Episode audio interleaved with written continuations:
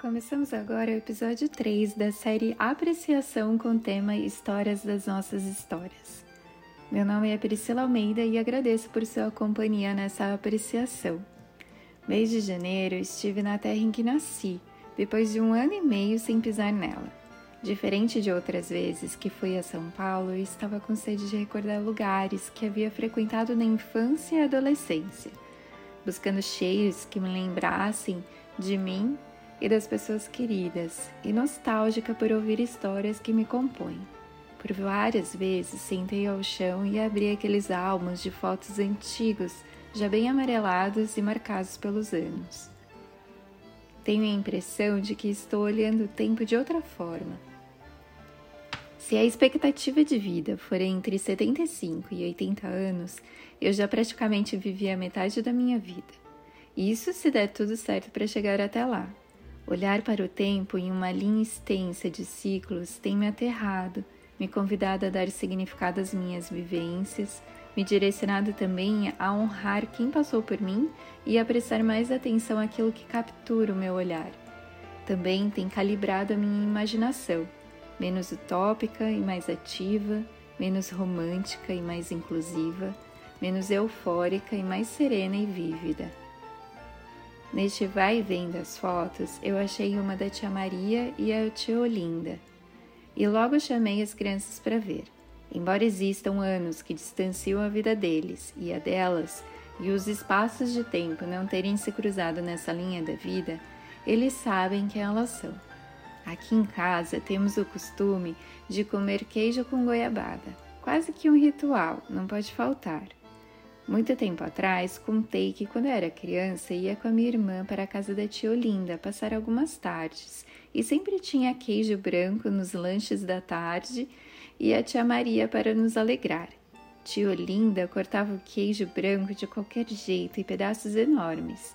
Já a tia Maria dizia que o sabor do queijo só podia ser sentido em fatias bem fininhas. Depois deste dia que contei aos meus filhos, ao ver um queijo branco na mesa, sempre surge a pergunta: Você quer que corte o queijo como tia Olinda ou tia Maria? Essa história me fez pensar que a nossa permanência na lembrança das pessoas talvez não venha de um grande ato ou um, um momento ímpar. Eu, pelo menos, não me lembro de nenhum grande ato delas, mas de uma constância na repetição de atitudes sutis, espontâneas e genuínas. Não era só sobre o queijo, mas as risadas que brotavam cada vez que um pedaço era cortado. Era sobre fechar os olhos e sentir o gosto do queijo. Era sobre imaginar como cada uma delas sentia o sabor de forma diferente. Era também sobre não anular uma a outra, mas se divertir com as diferenças. Não tem uma pessoa que não venha aqui em casa e meus filhos perguntam: Você quer fatia tia Maria ou tia Olinda? Eles não tiveram a oportunidade de conhecê-las fisicamente, elas fizeram passagem física muito antes deles nascerem.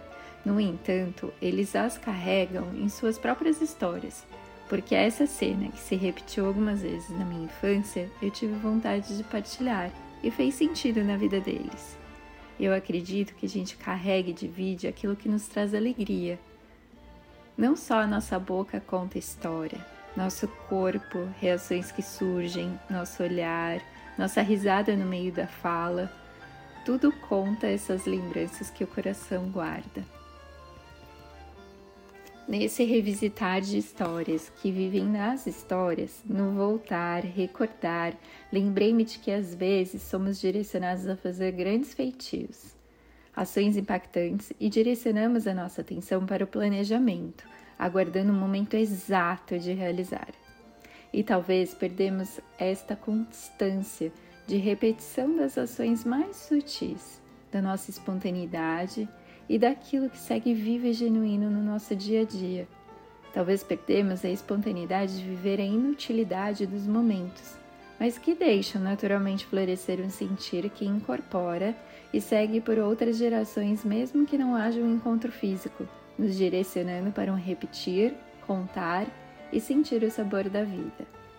O querido Alexandre Coimbra Amaral diz: o passado é uma redação incompleta, sempre à espera dos parágrafos seguintes. Hoje fiquei com vontade de imaginar quais histórias meus netos, bisnetos contarão de mim. E para você, quais histórias da sua história você imagina que serão partilhadas para as próximas gerações? Este é mais um episódio da série Apreciação com o tema Histórias das Nossas Histórias. Te aguardamos nos próximos episódios do Trocas Preciosas e na série Apreciação. Obrigada por seguir conosco. Este podcast é realizado por mim, Priscila Almeida e Adriana Oliveira. Este texto é de Priscila Almeida e edição da Adri, Adriana Oliveira.